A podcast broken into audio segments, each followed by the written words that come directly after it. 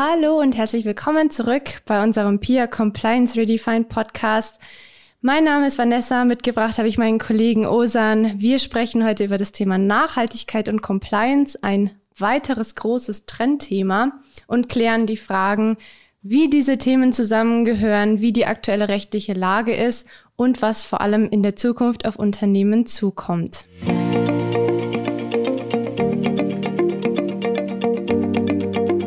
Ja, meine Stimme ist, glaube ich, schon recht bekannt. Für diejenigen, die jetzt vielleicht das erste Mal dabei sind, stelle ich mich noch mal kurz vor. Mein Name ist Vanessa Müller. Ich arbeite bei Valvisio im Team von unseren Business Operations. Mitgebracht habe ich meinen Kollegen Osan Tunali. Ja, hallo. Also ich heiße Osan Tunali und ich bin Projektmanager und Product Owner von Sustainable Disruption, der Nachhaltigkeitsunit der Valvisio Group und wir haben uns fixiert und spezialisiert auf die CSR-Berichterstattung und eben auf die drei Säulen der Nachhaltigkeit, wo ich dann eben auch später noch drauf eingehe. Perfekt. Jetzt hast du mir quasi meine Überleitung schon weggenommen. Die spannende Frage ist ja Nachhaltigkeit und Compliance, zwei Themen, die auf den ersten Blick vielleicht nicht so gut zusammengehören, auf den zweiten Blick aber dann doch sehr stark zusammenpassen wie das Ganze zusammenpasst und vor allem, warum wir uns vielleicht auch von Revisio als Compliance-Beratung mit dem Thema Nachhaltigkeit auseinandersetzen, das klären wir im Laufe dieses Podcasts. Und zum Einstieg würde ich dich bitten, Osan, erklär uns doch erstmal kurz, was ist denn Nachhaltigkeit überhaupt, dass wir hier beide oder dass wir auch mit unseren Hörern und Hörerinnen über dasselbe Thema sprechen. Ja, Nachhaltigkeit ist ja das Thema des Jahrzehnts. Und man sieht auch, dass Nachhaltigkeit ein Qualitätsmerkmal ist von Unternehmen, die das auch natürlich zur Schau stellen wollen. Und da ist es eben wichtig, dass es auch richtig umgesetzt wird, eingehalten wird und auch überprüft wird. Und so sieht man eigentlich auch, dass Soft Laws, also dass man sich eigentlich so diese Gesetze und Richtlinien selbst auferlegt, dann auch zu Hard Laws werden, die dann eben von der EU oder vom Bundesland oder Bundesstaat dann eben auferlegt werden. Und wir in Deutschland schauen seit 1992 auf die drei Dimensionen der Nachhaltigkeit, nämlich die Säulen auch genannt der Nachhaltigkeit, die Ökologie, die Ökonomie und das Soziale. Und zentral in, den, in dem Drei-Säulen-Modell ist eigentlich auch, dass die drei Säulen eben gleichgewichtet sind und eben auch gleichrangig sind. Und nur so kann eigentlich dann eine richtige Nachhaltigkeit erzielt werden. Perfekt. Also du hast, glaube ich, schon ganz viele wichtige Punkte angesprochen, dass Nachhaltigkeit nicht mehr so ein nice-to-have PR-Gag ist, sondern dass es tatsächlich jetzt vor allem auch über die letzten Jahre sich echt zu einem Wettbewerbsfaktor entwickelt hat schon. Und vor allem auch, das ist ganz wichtig, Nachhaltigkeit beschränkt sich nicht nur auf dieses ökologische oder Umwelt-, klimatechnische ja, klimatechnische Themen, sondern eben vor allem auch, und das ist leider tatsächlich oft noch ein bisschen in Vergessenheit oder noch nicht so ganz bekannt, dass da eben vor allen Dingen auch wirtschaftliche und auch soziale Ziele und Aspekte mit reinspielen. Bei Compliance, für die Leute, die vielleicht jetzt eher aus der Nachhaltigkeitsecke kommen, stelle ich das auch nochmal ganz, ganz kurz vor. Compliance beschreibt einfach nur die Einhaltung aller gesetzlichen und regulatorischen Vorschriften im Unternehmen sowie zunehmend tatsächlich auch diese ungesetzlichen Anforderungen, also Sachen wie unternehmensinterne Vorschriften oder ethische Richtlinien, die man eben wie Osan das genannt hat, als Soft Laws, also einfach Ansprüche, die sich ja die Gesellschaft, die Unternehmen selbst auferlegt hat und denen Beachtung geschenkt werden muss. Diese zwei Themen gehören unserer Meinung nach ganz, ganz stark zusammen. Warum das so ist oder wo wir jetzt schon Überschneidungspunkte zwischen dem Thema Nachhaltigkeit und Compliance sehen, Osan, gib uns da doch mal ein paar Beispiele. Wo siehst du das in deiner Praxis schon? Wo siehst du das in deinen Beratungen schon? In der politischen Lage? Hast ja Politikwissenschaft auch studiert dass eben Nachhaltigkeit und die, die Gesetze rund um Nachhaltigkeit schon auf dem Vormarsch sind. Genau, da habe ich fünf Beispiele mitgebracht, die eigentlich wirklich sehr aktuell sind und oft auch ähm, schon in den Nachrichten vorkommen. Und eins davon ist eben der äh, EU Green Deal. Und der EU Green Deal ist die politische Selbstverpflichtung der EU mit dem Ziel, bis 2050 die Netto-Treibhausgasemissionen auf Null zu reduzieren und eben als erster Kontinent überhaupt klimaneutral zu werden. Dabei gibt es eben auch ein Zwischenziel, nämlich 2030 die Reduktion von 55 Prozent der Treibhausgasemissionen im Vergleich zu 1990. Mit dem EU Green Deal soll der Wandel eben hin zu einer modernen, ressourceneffizienten und wettbewerbsfähigen Wirtschaft und Gesellschaft gelingen. Und im Green Deal werden eben auch 47 Einzelmaßnahmen aufgezählt, die eben jetzt angepasst wurden und angepasst werden. Und da sieht man eigentlich auch die, die Signifikanz in der EU wie zum Beispiel also die Überarbeitung des EU-Emissionshandelssystems oder die Überarbeitung der Richtlinie zur Energiebesteuerung oder zum Beispiel auch die Aktualisierung der Energieeffizienzrichtlinie. Also da kann man schon eigentlich sehen, wie viele Gesetze und Richtlinien eigentlich umgeändert werden müssen, um bis 2050 wirklich klimaneutral zu werden. Und ich bin mir sicher, da werden noch ganz viel weitere kommen. Der Green Deal ist ein ganz tolles Beispiel dafür, was du angesprochen hast, nämlich dass diese Selbstverpflichtungen umgewandelt werden zu wirklich auch rechtlichen Anforderungen. Also das ist ja wie, wie schon gesagt, ne, wie du es auch gesagt hast, das ist eine Selbstverpflichtung und diese Verpflichtung an sich ist erstmal nicht bindend für Unternehmen, aber daraus resultieren eben jetzt Stück für Stück auch handfeste Gesetze, die eben natürlich dann beachtet werden müssen. Und das betrifft natürlich dann die Unternehmen auf jeden Fall und Privathaushalte auch natürlich. Genau, aber sorry, du hattest äh, gesagt, du hast fünf Beispiele mitgebracht. Dann, äh, was ist denn das nächste? Ja, dann gehen wir gleich weiter. Ja, um eben diese Wettbewerbsgleichheit und Rechtssicherheit für alle innerhalb der EU tätigen Unternehmen zu gewährleisten, wurde eben dann die EU-Taxonomie-Regulation implementiert. Das Gesetz folgt äh, der Zielsetzung eben des Green Deals und baut auf folgenden Eckpunkten auf, die erstens die Neuausrichtung von Kapitalströmen mit Fokus auf nachhaltige Investitionen, zweitens eben auch die Etablierung von Nachhaltigkeit als Bestandteil des Risikomanagements und drittens die Förderung zu langfristigen Investitionen und Wirtschaften. Was genau nochmal die EU-Taxonomie ist, die EU-Taxonomie beschreibt einen Rahmen, um grüne und nachhaltige Wirtschaftstätigkeiten innerhalb der EU um diese auch wirklich zu klassifizieren. Zuvor bestand eben gar keine klare Definition, was eigentlich grün und nachhaltig ist und was eigentlich eine umweltfreundliche Tätigkeit bedeutet. Und durch die EU-Taxonomie werden für den Begriff der Nachhaltigkeit eben nun klare Regeln und Rahmenbedingungen gesetzt. Ja, und ich Sorry, wenn ich da kurz rein äh, grätsche. Ich glaube, die EU-Taxonomie ist vor allem auch für die Finanzmärkte sehr wichtig. Da gab es ja schon oder gibt es ja schon länger auch irgendwie, sag mal, grüne Fonds, grüne Aktien, äh, grüne Investitionen und so weiter. Und mit dieser Taxonomie ist, soweit ich das verstanden habe, zumindest korrigiere mich, Osan, erstmalig einen Rahmen geschaffen, dass das auch tatsächlich bewertet wird offiziell, weil vorher konnte sich im Prinzip jeder als grün genau, deklarieren, genau. Als nachhaltig ja ausgeben und äh, da gibt's jetzt eben handfeste Kriterien, mit denen das auch überprüft werden kann, so dass da hoffentlich ein bisschen mehr Klarheit und vor allen Dingen auch Verlässlichkeit reinkommt. Genau, also bei der EU-Taxonomie gibt es eben auch sechs Umweltziele im Fokus. Da kann ich jetzt einfach mal ein paar nennen. Eben erstens den Klimaschutz oder zweitens die Anpassung an den Klimawandel oder zum Beispiel den Übergang zu einer Kreislaufwirtschaft oder die, den Schutz und die Wiederherstellung von Biodiversität und zum Beispiel auch den Schutz vor Wasser- und Meeresressourcen. Um nach der EU-Taxonomieverordnung als nachhaltiges Unternehmen, also wirtschaftlich tätiges Unternehmen eingestuft zu werden, muss ein Unternehmen nicht nur einen Beitrag zu einem Umweltziel leisten, sondern darf auch gegen die anderen nicht verstoßen. Also es ist eben, du, man darf eine Sache machen, aber du darfst eben nicht gegen die anderen verstoßen. Hm. Ich glaube, das war ein ganz großer Punkt, ne? oder Stichwort Greenwashing, ist ja genau das, wenn du sagst, ja, wir haben hier ganz tolle Aktivitäten äh, und, ja. und die machen uns dann grün und im Hintergrund hat man aber was, was ich, äh, für Menschenrechtsverletzungen und Ressourcenverschwendung und so weiter. Und das ist halt was, was damit, glaube ich, vermieden werden soll oder halt zumindest transparenter gemacht werden soll. Richtig? Genau, also vielleicht äh, schauen wir mal zu Tesla nach Brandenburg. Vielleicht wollen sie dann doch irgendwie die Biodiversität schützen. Ich glaube, da waren mal Eidechsen unterwegs und dann ähm, haben sie eben auf den Schutz der Eidechsen geachtet. Aber jetzt sieht man eigentlich, wie viel Wasser verbraucht wird und das ist eben kontraproduktiv. Sowas würde eben nicht funktionieren. Jetzt ist eben auch wichtig, wenn wir schon über Unternehmen sprechen, für wen die EU-Taxonomie eigentlich in welcher Form verpflichtend ist. Und die EU-Taxonomie gilt eben für alle Unternehmen, die Finanzprodukte in der EU vertreiben und auch für große Unternehmen, die über 500 Mitarbeiter und Mitarbeiterinnen haben, welche unter die nicht finanzielle Berichterstattung fallen. Finanzprodukte heißt eigentlich im Prinzip, dass es für jede AG gilt, die Aktien zum Beispiel auf dem Markt hat, genau. die man kaufen kann, richtig? Ja, ja. ja spannend. Zu diesen äh, Nachhaltigkeitskriterien, ich frage jetzt mal, man hört auch ganz viel von so ESG, das sind ja auch irgendwelche Kriterien, die nachhaltiges Wirtschaften irgendwie klassifizieren sollen.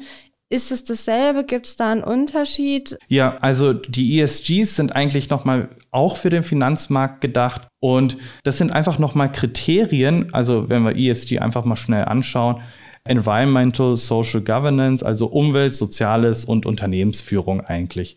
Und da geht es darum, da wurden Kriterien gesetzt, wie zum Beispiel, dass man eben ein richtiges Umweltmanagement macht, ein richtiges Energiemanagement, dass man zum Beispiel auch die Achtung der Menschenrechte eben hat oder auch zum Beispiel, dass man Korruption bekämpft. Also das wären jetzt so diese drei Beispiele der drei Dimensionen. Und die, diese Kriterien, da gibt es wirklich sehr viele davon äh, für jeden Bereich eigentlich, auch wie eigentlich für diese drei Säulen der Nachhaltigkeit. Und die wurden extra eben nochmal für diese Finanzmärkte gesetzt. Und deswegen sieht man zum Beispiel das auch sehr oft, dass jetzt zum Beispiel Banken oder so nach ESGs handeln. Lass uns auf diese ESG-Kriterien später nochmal zurückkommen, weil da, glaube ich, wird es auch nochmal spannend werden für Nicht-Finanzunternehmen oder ähm, Nicht-Finanzbranchenunternehmen. Ja. Du hattest noch zwei weitere Beispiele, die du uns mitgebracht hast. Genau, dann wäre eben noch die CSR-Berichterstattung, also die Corporate Social Responsibility, die unternehmerische und soziale Verantwortung eben dann zeigt.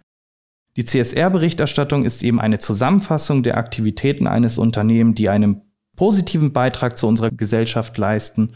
Und in dieser Berichterstattung können dann eben Sachen vorkommen wie Spenden für soziale Zwecke und Einrichtungen ähm, oder zum Beispiel das Aufforsten unserer Wälder oder die Reduzierung von Müll. Also da denke ich zum Beispiel an das produzierende Gewerbe, die dann einfach vielleicht eine Optimierung durchgeführt haben, um weniger Ausschuss im Jahr zu produzieren und eben auch zum Beispiel die Verwendung von nachhaltigen Materialien oder eben auch der Schutz der vulnerablen Gruppen. Also ich denke da jetzt an Kinderarbeit oder auch, dass vielleicht Gewerkschaften gebildet werden können.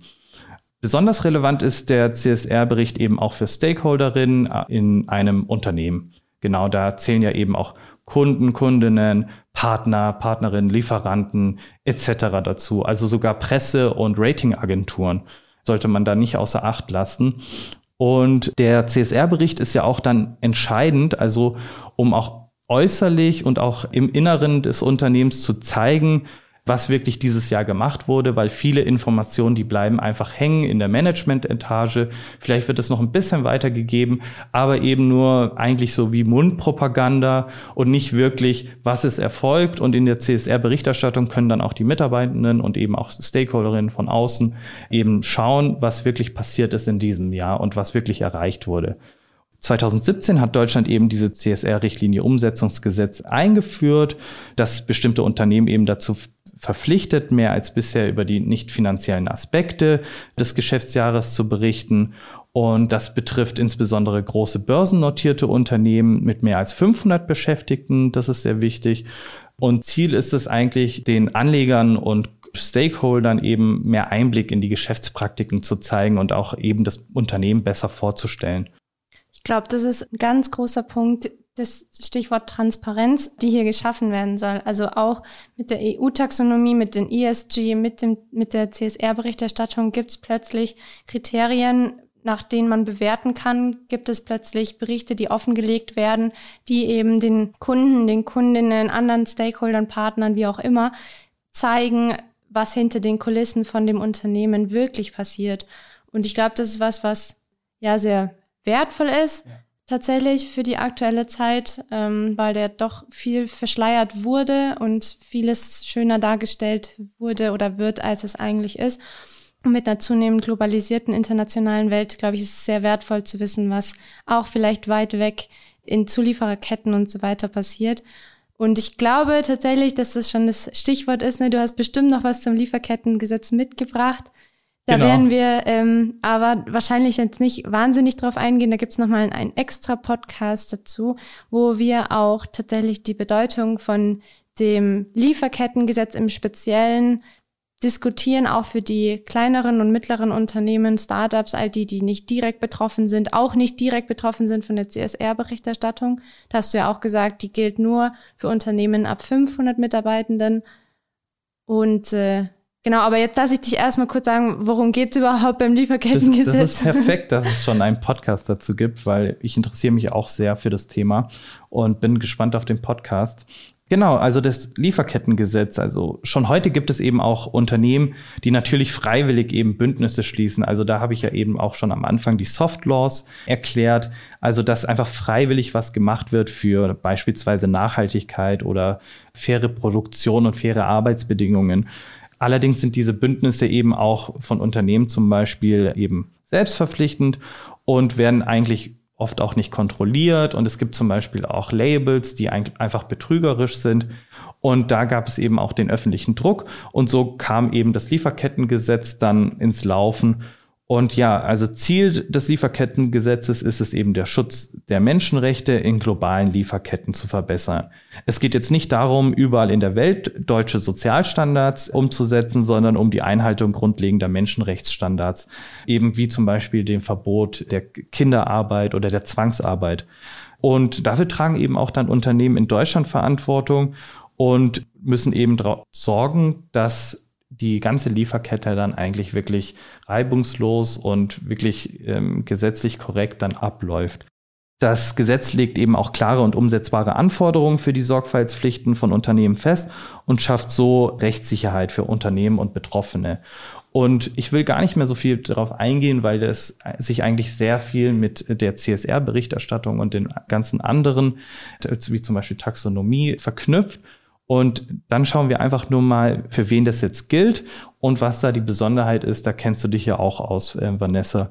Also bis 2023 sollen zunächst Unternehmen mit mehr als 3000 Mitarbeitern und Mitarbeiterinnen dieses Gesetz eben umsetzen und ab 2024 Unternehmen mit mehr als 1000 Mitarbeitern schon.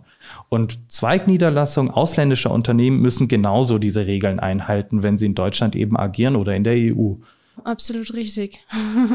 die, die genauen Details, wie gesagt, diskutieren wir auch nochmal in einem extra Podcast dann. Das ist auf jeden Fall ein super spannendes Gesetz. Es ist eines, ja, ich will jetzt nicht sagen der ersten, aber schon, es ist ein sehr, sehr großes, umfassendes Gesetz, was auch sehr deutlich festgelegt hat, was in Ordnung ist, was nicht in Ordnung ist, welche Pflichten auf Unternehmen zukommen. Und es ist schon, mein Kollege hat es in einem anderen Podcast als ein sehr scharfes Schwert, glaube ich, bezeichnet. Und ich finde es eine sehr treffende Ausdrucksweise tatsächlich, weil auch die Bußgelder ziemlich heftig sein können bei Verstößen dagegen und eben vor allen Dingen auch der Umfang des Gesetzes, also der Anwendungsbereich, sehr, sehr groß ist. Danke, Osan, auf jeden Fall hier an der Stelle schon mal. Du hast jetzt ein paar Gesetze, Beschlüsse vorgestellt, die es jetzt schon gibt, die jetzt schon, sag mal, Realität sind, an die sich, ja, auf die sich Unternehmen vorbereiten müssen, an die sie sich halten müssen. Spannend wird es vor allem, was jetzt natürlich in der Zukunft noch kommen wird. Und ich glaube tatsächlich, dass die politische Richtung sehr, sehr deutlich. Also das sehen wir ja jetzt schon, dass eben zum Beispiel mit sowas wie einem Green Deal, wo halt äh, sehr hochgesteckte Ziele auch tatsächlich verfolgt werden. Also Klimaneutralität vereinfacht gesagt bis 2050 in ganz Europa ist, glaube ich, ähm, herausfordernd tatsächlich. Und da muss unweigerlich noch einiges kommen, auch gesetzlich und rechtlich an was dann Unternehmen verpflichtet, natürlich auch Privathaushalte, aber eben auch Unternehmen verpflichtet, da mitzuziehen, sonst werden wir dieses Ziel nicht erreichen können. Und auch diese Themen wie eine EU-Taxonomie oder eine Berichterstattung in Lieferkettengesetz, wo eben darauf abgezielt wird, dass mehr Transparenz geschaffen wird, dass man besser nachvollziehen kann, was passiert eigentlich, und zwar nicht nur hier in Deutschland, sondern auch weltweit. Ist es wirklich nachhaltig, was da passiert oder wird nur so getan? All das ist, glaube ich, eine oder sind in, sind Indizien oder mehr als Indizien sogar, die zeigen, wohin wir uns politisch bewegen und worauf sich Unternehmen auch tatsächlich einstellen müssen. Und weiß jetzt nicht, wie es dir geht, Osan, aber vor allem jetzt privat, glaube ich, merken wir alle schon sehr stark, dass wir da schon ähm, durchaus einen Wandel durchleben. Also wir sehen es zum Beispiel dass wir keine normalen Glühbirnen mehr im Supermarkt bekommen, sondern dass da halt auf Energiesparlampen gesetzt wird. Ähm, es gibt diese Regelung jetzt relativ neu, sage ich mal in Anführungsstrichen, dass wenn man einen neues Elektrogerät kauft, das zum Beispiel von dem Anbieter ein Altgerät in derselben Größe zurückgenommen werden muss und eben halt recycelt werden muss. Es gibt beim Hausbau oder bei Neubauten Energiestandards, die eingehalten werden müssen. Und also da gibt's ganz, ganz viel. Ich glaube, das letzte, was ich jetzt gefunden habe, was ich auch ganz schön fand, war ähm, auf der Sonnencreme was, wo es dann drauf stand, äh, konform mit dem Hawaii-Riff-Gesetz. Ich gedacht, das ist ja lustig, das gibt's ja in Deutschland eigentlich gar nicht, dieses Gesetz, und trotzdem wird sich dran gehalten, weil eben die Inhaltsstoffe, die in Hawaii verboten sind, hier unserem Ökosystem natürlich auch schaden. Und da wird eben auch da drauf geachtet, auch tatsächlich auf Gesetze, die aus anderen Ländern, anderen Kontinenten sogar stammen. Also ich finde es ganz spannend und da, wie gesagt, wenn man ein bisschen hinschaut, sieht man das, glaube ich, überall, dass da ja Vorgaben kommen, dass da auch nicht nur rechtliche Vorgaben, sondern auch diese Selbstverpflichtung von Unternehmen kommen, die halt eben erkannt haben, Nachhaltigkeit ist mehr als nur noch nice to have, sondern ist halt, wie gesagt, schon ein starker Wettbewerbsfaktor geworden, wo einfach Stakeholder drauf achten mittlerweile und da muss man sich drauf einlassen und ein Stück weit natürlich auch darauf vorbereiten. Wir haben natürlich auch noch ein paar praktische Tipps mitgebracht. Bevor wir da übergehen, fasse ich noch mal ganz kurz zusammen, was wir besprochen haben. Bei der Nachhaltigkeit, die Themenfelder können nach sozialen, ökologischen und ökonomischen Gesichtspunkten gegliedert werden. Das heißt, es ist nicht nur Klima- und Umweltfragen, sondern eben auch gesellschaftliche und wirtschaftliche Fragen, die behandelt werden. Es gibt bereits einiges rund ums Thema Nachhaltigkeit, wenn man jetzt auf die gesetzliche Lage schaut. Und wir sehen auch ganz deutlich, dass die politische Richtung sehr, sehr deutlich ist und dass da immer mehr rechtliche Anforderungen kommen, gesellschaftlich sind die ja schon lange da. Wir warten quasi nur noch darauf, dass das dann auch ja. gesetzlich festgelegt wird.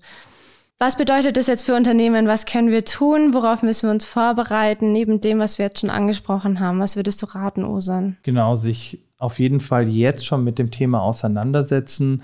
Wie du eben erwähnt hast, da kommt so viel auf uns zu, wenn wir eben schon nur diesen EU Green Deal anschauen mit 47 Richtlinien, die überarbeitet werden und eben auch strenger angepasst werden. Also das muss man ja auch sagen, das wird nicht eher abbauen, sondern es wird einfach noch strenger werden und vielleicht noch mehr Unternehmen verpflichten müssen und halt eben auch Privatpersonen eben auch in der EU. Und was uns immer auffällt in der Beratung ist, dass die Nachhaltigkeitsbeauftragte oder der Nachhaltigkeitsbeauftragte oder auch eben diese Abteilung oft in der Öffentlichkeitsarbeit, in der PR oder im Marketing sitzt. Und das ist eher kontraproduktiv. Natürlich ist es sehr schön, wenn man eben diese Nachhaltigkeit nach außen zeigt und auch zeigen will durch Social Media und anderen äh, Medien. Ja, das sollte man auch auf jeden Fall. Auf jeden Fall. Also ich bin da voll dabei. Ich habe ja auch einen meiner Studienschwerpunkte in Marketing eben gesetzt. Aber was wir eben sehen, ist, dass auch diese Nachhaltigkeit im Management ankommen muss und eben auch in der Compliance. Also wir haben jetzt so viele Gesetze und Richtlinien schon aufgezählt und das in einem halben Stunde, in einer halben Stunde Podcast, da gibt es noch viel, viel mehr. Und da sieht man einfach, dass der Bereich Nachhaltigkeit wirklich überall drin steckt, also in der Produktion, in der Forschung, eben auch in der Öffentlichkeitsarbeit, aber auch im Management und in der Strategie. Also da ist es sehr wichtig, dass man sich ganz umfänglich eigentlich damit beschäftigt und so kann man sich eigentlich auch wirklich in die Zukunft dann wirklich aufstellen. Ja, also auf jeden Fall, ich bin voll bei dir. Wir haben jetzt gerade erst Gespräche gehabt mit einem KMU, was eigentlich gar nicht äh, unter diese ganzen Pflichten fällt, weil es noch kleiner ist als diese 500 oder 1000 Mitarbeitenden Grenze. Und auch da, die sagen, die haben jetzt einen neuen Investor drin und da plötzlich gibt's an alle möglichen Anforderungen, die sie umsetzen müssen. Also auch da gilt es tatsächlich auch für Startups, auch für kleinere Unternehmen, die jetzt sagen, ja, rechtlich bin ich eigentlich gar nicht betroffen. Doch, vielleicht nicht direkt, aber indirekt ähm, hängt man dann doch drin in der, in der Zuliefererkette. Man hat ja entweder Investoren drin oder man hat Kunden, die eben unter diese Anforderungen fallen und spätestens mit dem Lieferkettengesetz müssen eben auch Zulieferer dann geprüft werden. Wie gesagt, da haben wir nochmal die extra Podcast-Folge zu. Und auch da, wie gesagt, kann ich nur sagen oder können wir echt nur sagen, man muss sich trotzdem mit dem Thema jetzt beschäftigen und Deswegen haben wir ja auch Sustainable Disruption, ne? weil auch wir uns mit dem Thema beschäftigen. Genau, also wir sehen eben auch, dass kleine und mittelständische Unternehmen da wirklich schon so viele Berichterstattungen eigentlich machen müssen und eben auch eine CSR-Berichterstattung einfach auch freiwillig machen, was einfach ein Wettbewerbsvorteil ist. Und natürlich schadet es nicht der Reputation, auch zu zeigen, was man eigentlich macht. Ja, also eine gute umgesetzte Nachhaltigkeitsstrategie ist definitiv empfehlenswert. Vielerlei Hinsicht so. Und da kommt es auch dann tatsächlich nicht auf die Größe des Unternehmens drauf an. Ich glaube, es ist ein schöner Abschluss, oder Osan? Ja. Sehr gut. Dann, wie gesagt, hier nochmal kurz der Hinweis zum vierten oder fünften Mal, glaube ich, auf unserem Podcast zum Lieferkettengesetz.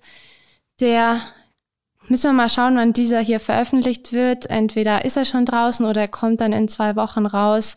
In jedem Fall ist er sehr, sehr spannend geworden. Da freue ich mich drauf, wenn Sie den auch mal hören dürfen. Und auch wer jetzt sich für solche Trendthemen interessiert, wir haben einen Podcast, der ist schon draußen zum Thema New Work aufgenommen. Das ist ja auch so ein großes Thema, was immer wieder im Bereich Nachhaltigkeit auch diskutiert wird. Wie kann man New Work so umsetzen, dass es compliant ist? Was sind Do's und Don'ts? Das ist auch ein sehr, sehr spannender Podcast geworden. Kann ich nur empfehlen. Dann an dieser Stelle, wie gesagt, vielen Dank. Alle Links, die wir genannt haben, die irgendwie relevant sind, sind natürlich wie immer in den Show Notes. Und dann danke dir, Osan, fürs Mitmachen. Vielen Dank auch dir. Und Vielen Dank fürs Zuhören und dann bis zum nächsten Mal. Tschüss. Tschüss.